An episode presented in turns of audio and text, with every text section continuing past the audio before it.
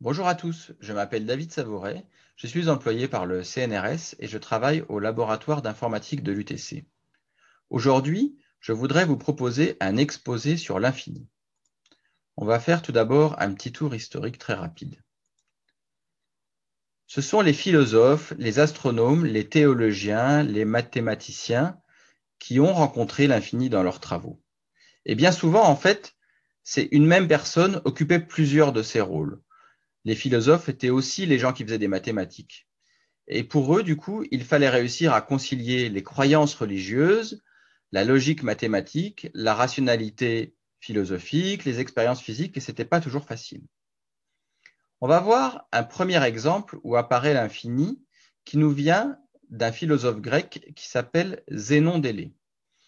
Zénon d'Élée a imaginé une course entre un héros, Achille, et une tortue.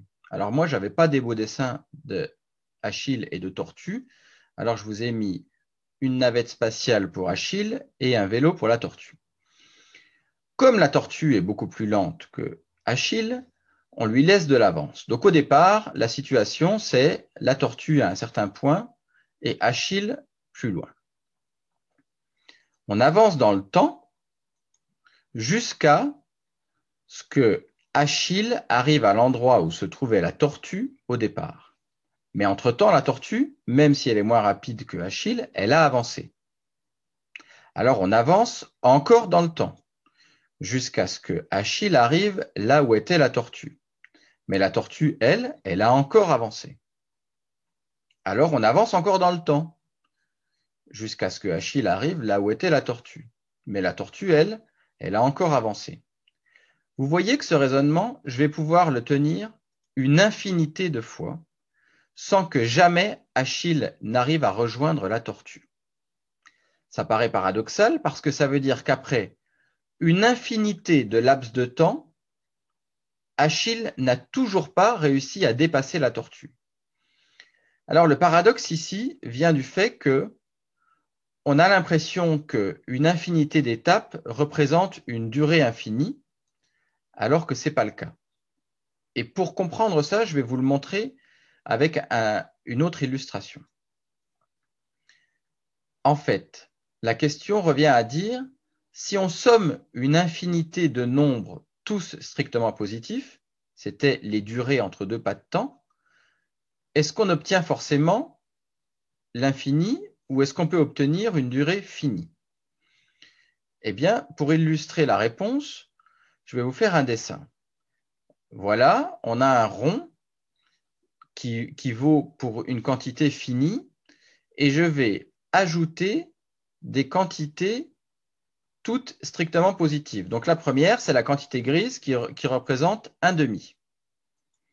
Ensuite, c'est le rouge qui représente un quart. Donc un demi plus un quart plus un huitième, plus un seizième, plus un trente-deuxième, je pourrais continuer, plus un soixante-quatrième, plus un cent vingt-huitième, je pourrais continuer une infinité de fois, je n'atteindrai jamais le rond en entier. Il manquerait toujours une infime portion du rond. Autrement dit, je suis capable de trouver une somme d'une infinité de nombres tous strictement positifs dont la valeur est finie. Un autre paradoxe nous vient de Scott, qui, le formulait ainsi. Un continu est-il formé d'indivisibles Nous, on le formulerait comme ça. Est-ce qu'un cercle est formé d'un nombre fini de points? C'était ce qu'on pensait à l'époque. Alors, pour voir que ça mène à une situation paradoxale, on va faire le jeu suivant. On prend deux cercles qui partagent le même centre. Il y a le cercle grand A et le cercle grand B. Le centre, c'est petit c. Et on va considérer toutes les demi-droites qui partent de petit c. Vous voyez que cette demi-droite, elle coupe le cercle B en un point que je note petit e et le cercle A en un autre point que je note petit d. Autrement dit, à tout point du grand cercle est associé un point du petit cercle par la méthode des demi-droites. Autrement dit, il doit y avoir autant de points dans A que dans B.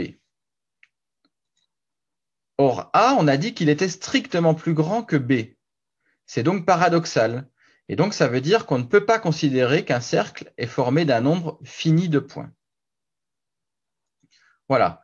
Maintenant, je vais passer à l'infini tel qu'on le connaît aujourd'hui en mathématiques, l'infini moderne. Pour ça, il faut quand même qu'on se place tout d'abord à la fin du 19e siècle, début du 20e. Georges Cantor s'est proposé de fonder une théorie des ensembles qui était basée sur la notion d'appartenance. Il espérait par là trouver un fondement de toutes les mathématiques qui existaient à l'époque. Il voulait refabriquer les notions de fonction, de relation, d'entier, de réel à partir de sa théorie des ensembles. Donc la théorie des ensembles de Cantor, elle était vraiment telle que vous connaissez les ensembles aujourd'hui. Vous voyez deux exemples d'ensembles. À gauche, un ensemble à trois éléments. À droite, un ensemble à trois éléments aussi. Mais un des éléments est lui-même un ensemble, mais c'est autorisé dans la théorie. On peut avoir un ensemble qui appartient à un autre ensemble. Pas de problème avec ça. Malgré tout, on est rapidement arrivé à la conclusion que cette théorie des ensembles, elle était paradoxale. C'est Bertrand Russell le, premier qui l'a montré en considérant l'ensemble petit y qui est constitué des ensembles qui ne sont pas éléments d'eux-mêmes. Alors ça paraît tordu comme définition, on a du mal à voir ce que ça veut dire ne pas être élément de lui-même, ou au contraire, qu'est-ce que ça voudrait dire être élément de lui-même. Toujours est-il que la définition de Y, en tout cas, elle est valide du point de vue de la théorie des ensembles. On a le droit de considérer l'ensemble Y. Et une fois qu'on a considéré cet ensemble, on a un gros problème qui est le suivant. Si je suppose qu'Y est élément de lui-même, alors, en regardant ce que veut dire appartenir à Y, j'en arrive à la conclusion que Y n'appartient pas à lui-même. Et à l'inverse, si je suppose que Y n'appartient pas à lui-même, alors ça veut dire que Y appartient à lui-même. Autrement dit, dans la théorie des ensembles, je trouve une chose et son contraire qui sont vrais en même temps. Et ça, c'est inacceptable. Ça veut dire qu'il y a un souci d'incohérence dans notre théorie. Donc, on n'en veut pas de cette théorie. OK. Si on ne veut pas de la théorie des ensembles de Cantor, on va refabriquer une autre théorie des ensembles et pour éviter qu'il y ait des problèmes de cohérence, on va l'axiomatiser. C'est-à-dire qu'on va expliciter ce qu'on suppose vrai dans notre théorie. On va écrire des axiomes qui seront des phrases mathématiques qu'on supposera vraies et il y a uniquement ça qu'on suppose vrai. On a explicité tous les présupposés de la théorie. Je ne vais pas énumérer les axiomes de la théorie des ensembles, je vais juste vous en montrer un qui nous concerne aujourd'hui, c'est l'axiome de l'infini. Cet axiome dit qu'il existe un ensemble qui contient l'ensemble vide et tel que si j'ai un ensemble, si j'ai pardon un élément x dans cet ensemble, alors il en existe un autre qui a la forme de x union singleton x. C'est pas très important pour nous le x union singleton x. Ce qui est, ce qui est important, pardon, c'est que cet axiome de l'infini il nous montre qu'on suppose explicitement l'existence d'un ensemble qui contient une infinité d'éléments. On va voir dans la suite de l'exposé que les ensembles infinis nous intéressent beaucoup. Cet axiome de l'infini, en fait, il permet de reconstruire l'ensemble des antinaturels que vous connaissez. Alors, voilà les bases euh, de la théorie des ensembles. Et maintenant, on va s'intéresser au problème de mesurer les ensembles, ou plus précisément, de comparer la taille des ensembles deux à deux. La manière la plus naturelle de comparer la taille de deux ensembles, c'est de compter les éléments de chacun des ensembles et de conclure que l'un est plus grand que l'autre. Par exemple, ici, E a quatre éléments, F en a trois, donc E est plus grand que F. Pas de problème, c'est très simple. Maintenant, je veux faire la même chose, mais sans compter les éléments. Je veux comparer les ensembles sans compter les éléments. Ce que je peux faire, c'est créer une association entre les éléments des deux ensembles. Je prends mes deux ensembles et je commence. À un élément de E, j'associe un élément de F. À un autre élément de E, j'associe un autre élément de F. Et à un autre élément de E, j'associe un autre élément de F. Là, je dois m'arrêter parce qu'il n'y a plus d'éléments dans F. En fait, il y a trois manières différentes de s'arrêter. Soit j'épuise l'ensemble E avant l'ensemble F, et dans ce cas-là, je vais dire que F est plus grand que E. Soit j'épuise l'ensemble F avant l'ensemble E, c'était le cas chez nous, et dans ce cas-là, je dirais que E est plus grand que F. Ou soit j'épuise en même temps les deux ensembles, et dans ce cas-là, je vais dire, eh bien, les deux ensembles sont exactement de même taille. Cette notion d'association, derrière, il y a une définition formelle en mathématiques qui est la notion de bijection. Je ne vais pas vous mettre le formalisme, mais l'idée simplement pour nous, c'est qu'une bijection, c'est une fonction entre deux ensembles qui associe parfaitement tous les éléments des deux ensembles. À tout élément de l'ensemble de gauche est associé exactement un élément de l'ensemble de droite et à tout élément dans l'ensemble de droite est associé exactement un ensemble de gauche. C'est ça une bijection. À gauche, ici, vous avez un, un exemple de fonction qui n'est pas bijective. Vous voyez qu'il existe un élément de f qui n'est associé à aucun élément de e, celui qui est tout en bas, et il existe aussi un élément de f qui est associé à deux éléments de e. Ça, c'est clairement pas bijectif. À droite, on a une bijection je prends tout élément de E, il est associé à exactement un élément de F. Je prends tout élément de F, il est associé à exactement un élément de E.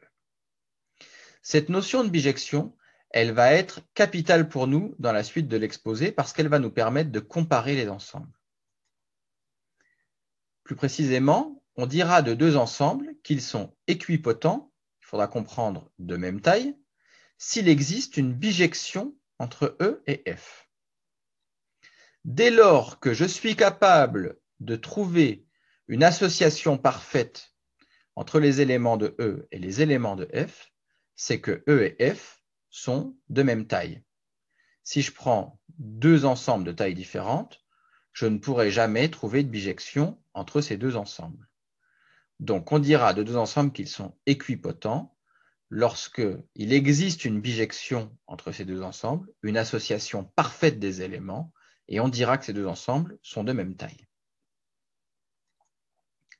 Un ensemble fini, donc fini, c'est les ensembles que vous avez l'habitude de manipuler, c'est simplement un ensemble qu'on peut mettre en bijection avec un intervalle 1, 2 jusqu'à un certain n, n étant un entier naturel. On dira alors que le nombre d'éléments de l'ensemble E, c'est petit n. Voyons sur un exemple. À gauche, j'ai l'ensemble E. À droite, j'ai l'ensemble 1, 2, 3, 4. L'intervalle des entiers 1, 4.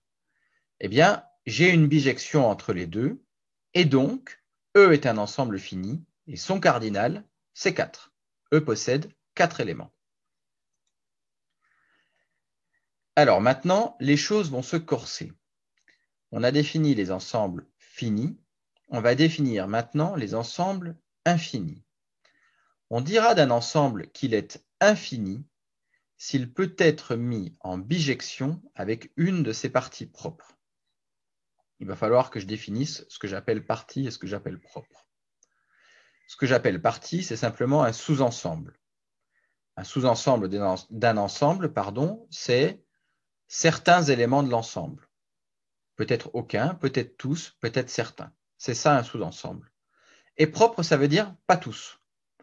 Autrement dit, un ensemble est infini quand je peux trouver un sous-ensemble qui ne concerne pas tous les éléments, de sorte que je, peux fabriquer une bijection entre l'ensemble et le sous-ensemble. Voyons ça sur un exemple.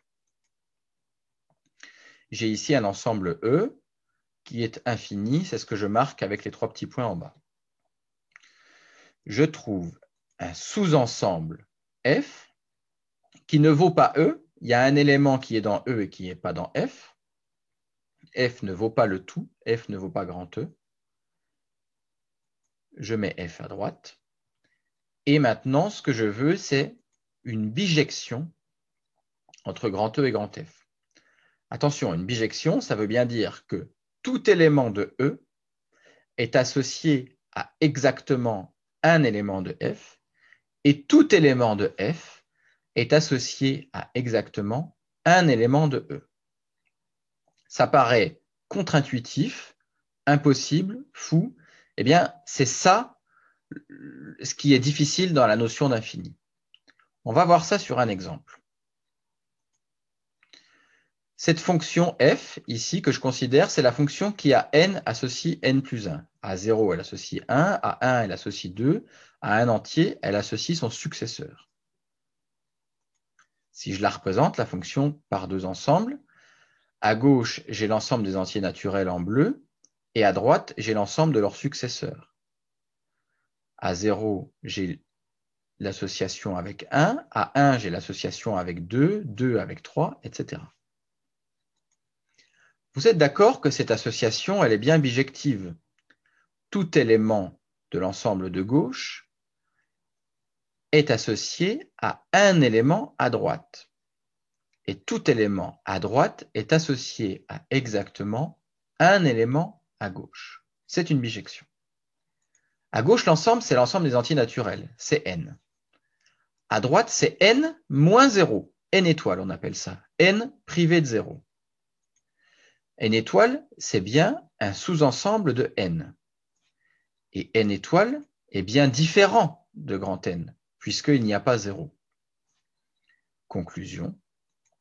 L'ensemble grand N est un ensemble infini. J'ai construit une bijection entre grand N et une de ses parties propres.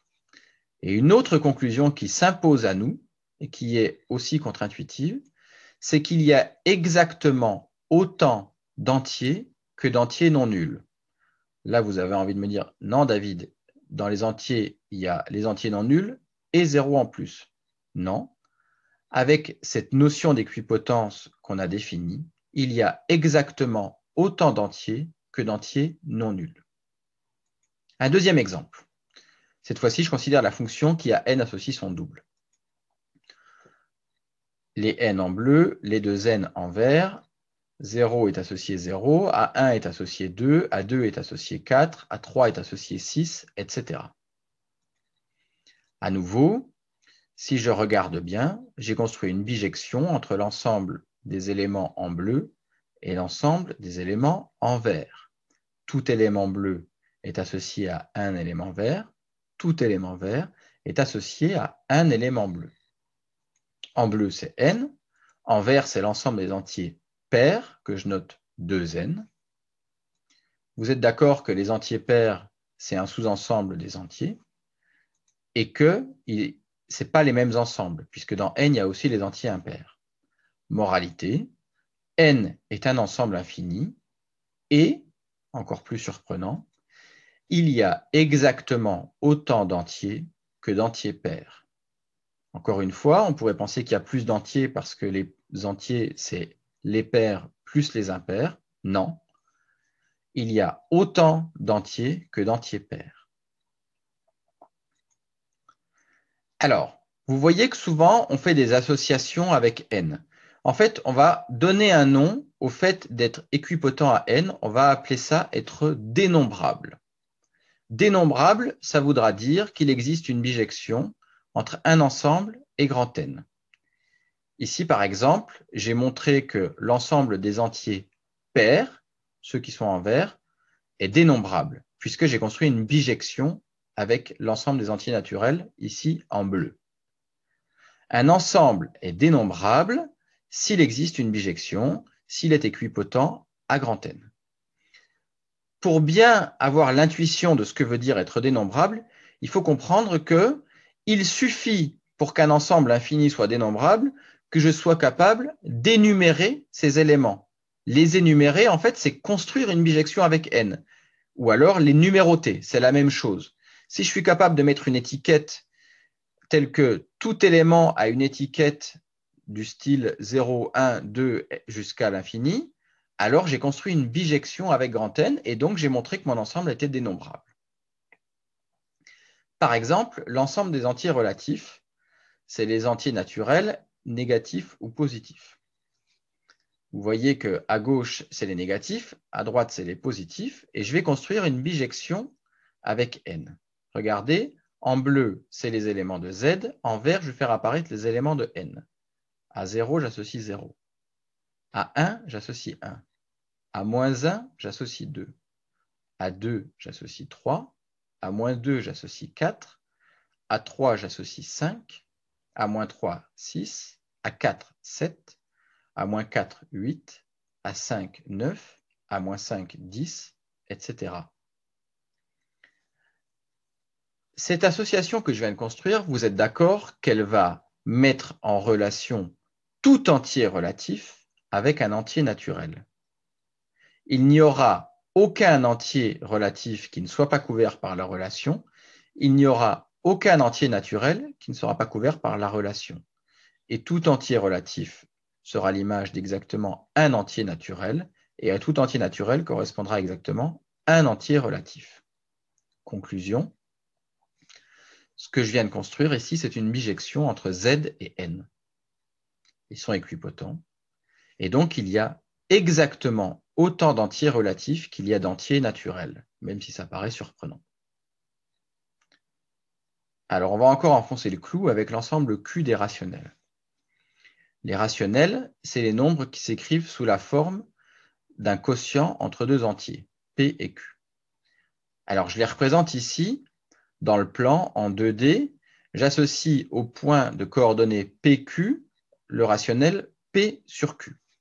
Vous êtes d'accord que comme ça, je vais représenter tous les nombres rationnels. Maintenant, je vais construire une association bijective avec les entiers naturels. Alors regardez, c'est toujours pareil. En bleu, c'est Q, et en vert, ça va être N. 1, diagonale suivante, 2, 3, diagonale suivante, 4, 5, 6, diagonale suivante, 7, 8, 9, 10, diagonale suivante, 11, 12, 13, 14, 15, etc.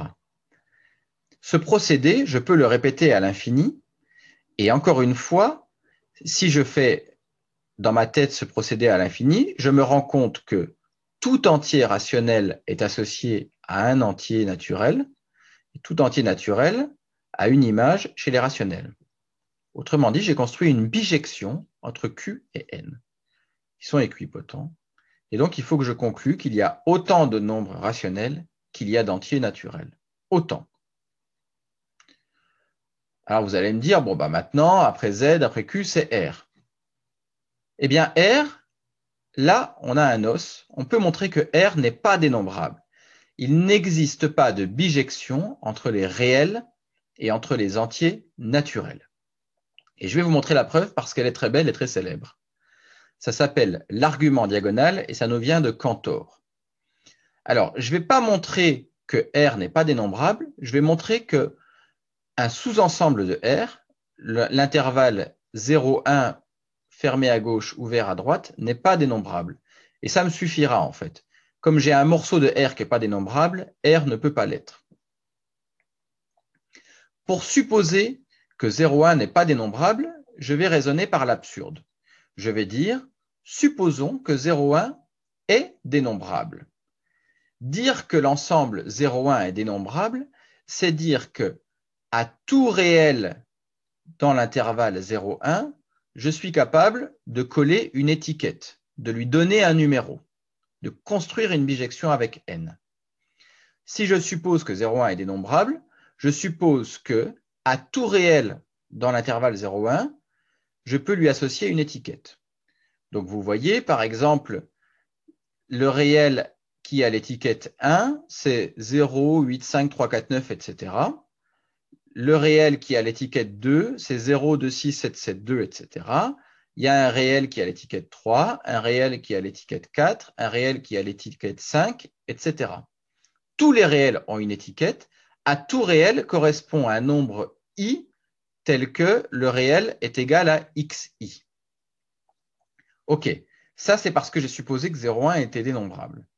Maintenant, regardez le nombre x que j'ai construit en bas et qui est écrit en orange. Je le construis de la manière suivante. La première décimale de x, je fais en sorte qu'elle soit différente de la première décimale de x1. Ici, j'ai fait moins 1, par exemple. La première décimale de x1, c'est 8. Donc, la première décimale de x, je la choisis à 7. La deuxième décimale de x, je la choisis différente de la deuxième décimale de x2, en faisant encore moins 1. La troisième décimale de x, je la choisis différente de la troisième décimale de x3. Et je répète ce procédé à l'infini. On a donc x qui est construit par le fait que sa im décimale est différente de xi, quel que soit i appartenant à n. Pour autant, ce qu'on peut dire de notre entier, de notre réel pardon, x, c'est qu'il est bien dans 0,1. Vous voyez, je l'ai construit d'une certaine manière, mais je suis sûr qu'il fait partie de mon ensemble 0,1. Et pour autant, il n'est égal à aucun des xi. Il ne peut pas être égal à x1 parce qu'il n'a pas la première décimale qui vaut celle de x1. Il ne peut pas être égal à x2 parce que la deuxième décimale de x est différente de celle de x2. Il ne peut pas être égal à xi parce que sa im décimale est différente de la im décimale de xi. Moralité, j'ai trouvé un élément qui est dans 0,1 et qui n'est pas dans mon système d'étiquetage, qui n'est pas dans ma bijection. Donc, l'hypothèse que j'ai faite au départ est fausse. Et finalement, je montre comme ça que l'ensemble 0,1 n'est pas dénombrable. Ça n'est pas possible qu'il soit dénombrable parce que j'arrive toujours, si je suppose qu'il est dénombrable, à montrer qu'il y a un élément qui n'est pas couvert par la bijection. Et donc, comme 0,1 n'est pas dénombrable, R ne l'est pas. Alors maintenant, on en est arrivé au point où on a trouvé au moins deux infinis différents. Le nombre d'entiers naturels pardon, et le nombre de nombres réels. Une question naturelle, c'est est-ce qu'il y a encore d'autres infinis? Alors là, j'ai besoin de vous faire un petit rappel de théorie des ensembles qui est la définition de l'ensemble des parties. L'ensemble des parties d'un ensemble A, c'est l'ensemble de tous les sous-ensembles de A qu'on note P de A. Sur le dessin, vous voyez à gauche un ensemble A que j'ai représenté dans un rond qui contient trois éléments, un élément vert, un élément bleu et un élément rouge. À droite, dans le rectangle, j'ai représenté P de A c'est l'ensemble de tous les sous-ensembles de A. Vous voyez qu'il y a l'ensemble vide, il y a le singleton bleu, le singleton rouge, le singleton vert, l'ensemble à deux éléments rouge-vert, l'ensemble à deux éléments bleu-vert, l'ensemble à deux éléments bleu-rouge et l'ensemble à trois éléments bleu-rouge-vert. Alors, en fait, on a réussi à montrer que l'ensemble des réels était équipotent était de même taille que l'ensemble des parties de n.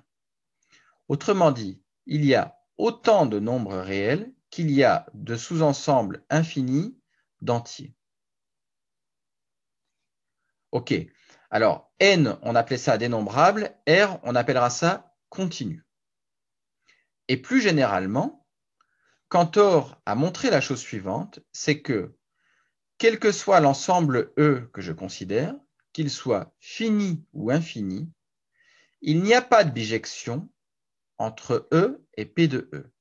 Je ne pourrai jamais associer parfaitement les éléments d'un ensemble E et les éléments de l'ensemble de ses parties. L'ensemble des parties de E est toujours strictement plus grand que E. Donc ça, ça va nous permettre de fabriquer une infinité d'infinis différents. Je pars de n, je construis P de n, qui est strictement plus grand. Je peux construire P de P de n, qui est strictement plus grand. Je peux construire P de P de P de n, qui est strictement plus grand, à l'infini. et tous ces infinis sont de tailles différentes. Alors en fait, on a essayé de donner un nom aux cardinaux des ensembles infinis. On a dit, j'appelle Aleph, Aleph c'est la lettre grecque, pardon, qui est représentée ici, Aleph 0, je dirais que c'est le plus petit, la taille du plus petit des ensembles infinis. Je dirais de Aleph de 1 que c'est la taille strictement plus grand que Aleph de 0, la plus petite possible d'ensemble infini. Je dirais de Aleph de 2 que c'est la taille infinie strictement plus grande que Aleph de 1, la plus petite possible, etc., etc. Je construis une hiérarchie des tailles d'ensemble infini. Alors on sait qu'en fait, le plus petit infini, c'est le dénombrable. Ça, on arrive à le démontrer facilement. Par contre, quelque chose qu'on a essayé de montrer pendant un certain temps, c'est est-ce que Aleph de 1, c'est le nombre, c'est le continu, c'est le cardinal de R. Autrement dit, on sait que R, c'est plus grand que N. Mais ce qu'on ne sait pas, c'est est-ce qu'il y a quelque chose qui est entre les deux C'est ça l'hypothèse du continu. L'hypothèse du continu dit il n'y a rien entre le dénombrable et le continu. Alors on a essayé de démontrer que c'était vrai, on a essayé de démontrer que c'était faux, jusqu'à ce que on démontre qu'en fait, c'était ni vrai ni faux dans la théorie des ensembles axiomatiques que je vous ai montré tout à l'heure. En fait, c'est indépendant. C'est-à-dire qu'on peut supposer que c'est vrai, on n'arrive pas à une situation incohérente, ou alors on peut supposer que c'est faux, on n'arrive pas non plus à une situation incohérente. L'hypothèse du continu, elle n'est pas une conséquence logique de la théorie des ensembles. Alors, je vais terminer par une petite amusette. C'est l'hôtel de Hilbert. Alors, supposez qu'il y a un hôtel qui contient une infinité dénombrable de chambres et qu'elles sont toutes pleines. Et là, il y a quelqu'un qui arrive et qui dit Est-ce que je peux avoir une chambre? Alors, naturellement, on a envie de dire non, puisqu'elles sont toutes pleines. Mais nous, en fait, on est capable de lui dire oui. Ce qu'on va dire à tout le monde, c'est Vous êtes dans la chambre N, allez dans la chambre N plus 1. On va réussir à faire ça tout le monde aura bien, tous les gens qui étaient déjà dans l'hôtel, qui avaient une chambre, auront bien une nouvelle chambre. Et maintenant, la chambre 0 est libre, donc on peut la donner à la nouvelle personne qui arrive. Encore mieux, si un bus qui contient une infinité dénombrable de clients arrive, est-ce que l'hôtel peut tous les accueillir? Eh bien oui, avec cette fois-ci la fonction qui a n associe 2n, on dit à tous les gens qui sont déjà dans l'hôtel si vous étiez dans la chambre N, vous allez dans la chambre 2N. Ainsi, on libère toutes les chambres qui ont un numéro impair et on loge toutes les personnes qui viennent d'arriver dans le bus dans les chambres impaires. Allez, et pour conclure, une petite citation rigolote. L'éternité, c'est long, surtout vers la fin. Et en fait, ce qui est marrant avec cette citation, c'est qu'on ne sait pas si elle vient de Franz Kafka ou de Woody Allen. Voilà, j'ai terminé mon exposé. J'espère que ça vous a plu. Je vous remercie. Et si vous avez une question, je serai ravi d'y répondre. Je vous ai indiqué ici mon adresse mail. Bonne journée, au revoir.